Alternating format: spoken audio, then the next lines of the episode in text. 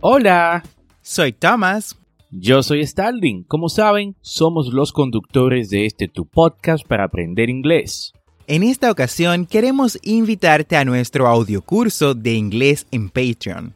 Si te gusta la idea de aprender inglés a tu ritmo, como lo haces con el podcast, por solo 10 dólares al mes en Patreon, tendrás acceso a este audiocurso de inglés premium Además, tendrás el soporte de ambos y dos reuniones al mes por videollamadas para practicar. Esta es una forma que tenemos de apoyarte en tu proceso de aprendizaje y que tú también nos apoyes por igual.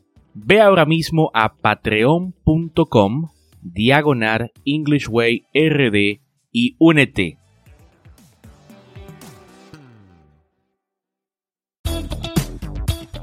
Bienvenidos a English Way RD tu podcast para aprender inglés con Tomás Martínez y Starling Santos. Y en cada episodio te ayudarán en tu meta de hablar inglés enseñándote frases, expresiones y gramática de una forma divertida y fácil de entender. Ahora vamos a la clase de hoy.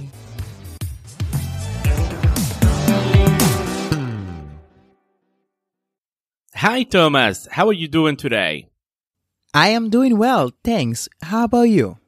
I am good y feliz de compartir con esta audiencia de English Way RD en el episodio número 120 de este tu programa para aprender inglés.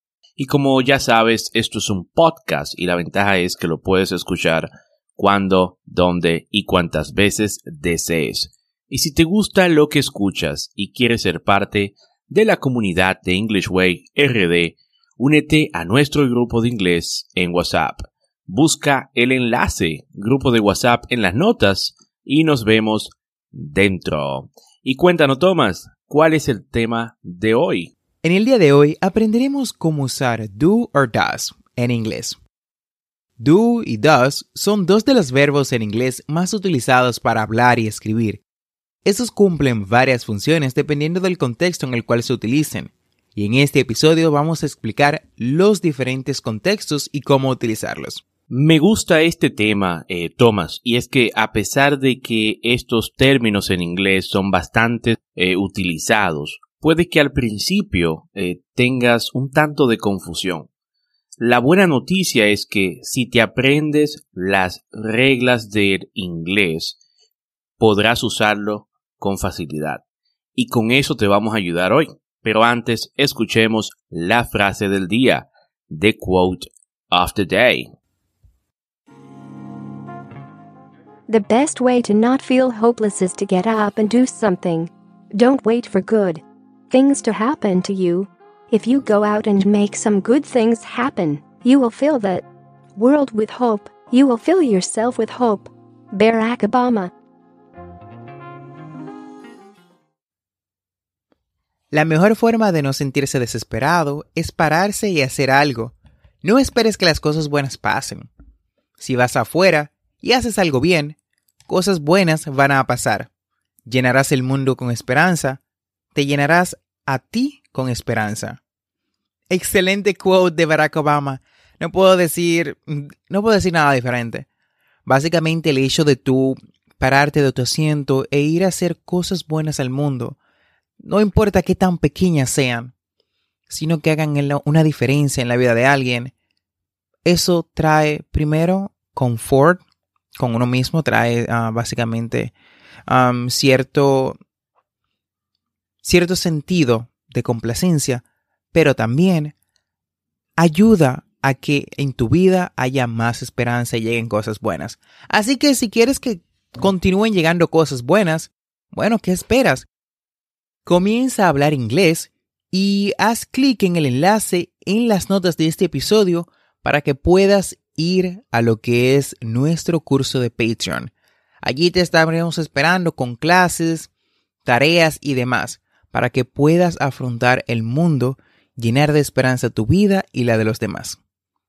Y Starling, ¿con qué iniciamos? Excelente frase de Barack Obama y de esa forma iniciamos con el tema de hoy. El verbo do en inglés significa hacer y es bueno resaltar que do y does ambos significan lo mismo, solo que does se usa para la tercera persona del singular. Una de las principales cosas que debes saber es que el do siempre lo usamos con I, you, we y they, mientras que does acompaña a she, he o it. Como verbo principal, cuando se utilizan de esta forma, do y does significan hacer. Por ejemplo, I'll do the best I can.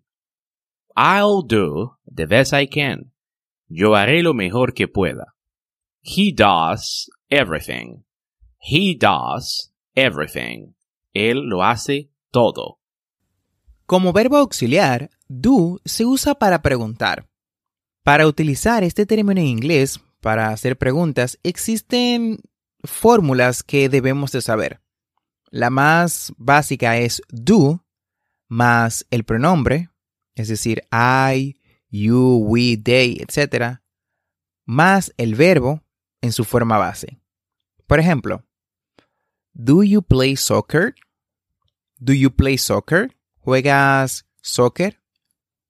Do you speak English? Do you speak English? ¿Hablas inglés?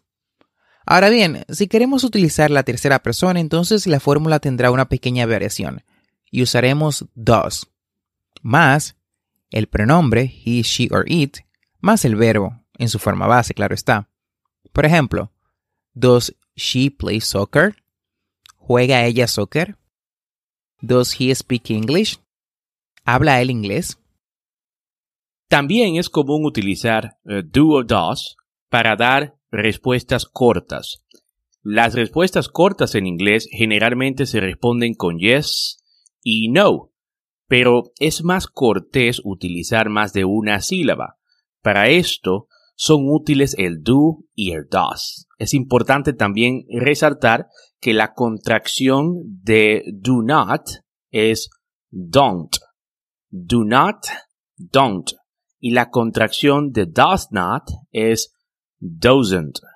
Doesn't. O sea que si quiere decir que no en forma corta, en vez de decir do not, dices don't.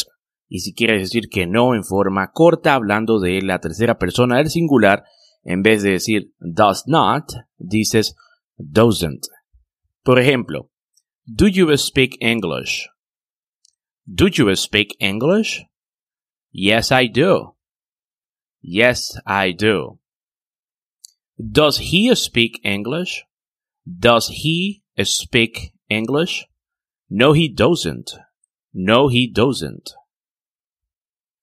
Con esto evitamos decir yes, I speak English y de esa forma no repetimos la frase en inglés con las que nos formulan la pregunta, pero a la vez también evitamos eh, contestar con un simple yes o no. También utilizamos does para dar énfasis. Para resaltar una acción afirmativa, podemos colocar do, does or did delante del verbo principal en inglés. Esto le da fuerza al punto o idea que queremos expresar. Por ejemplo, I do enjoy basketball. It's a great sport. Realmente disfruto el basketball. Es un deporte increíble. She does love you. She just doesn't show it to you. Ella sí te ama, solo no lo demuestra. She does love you.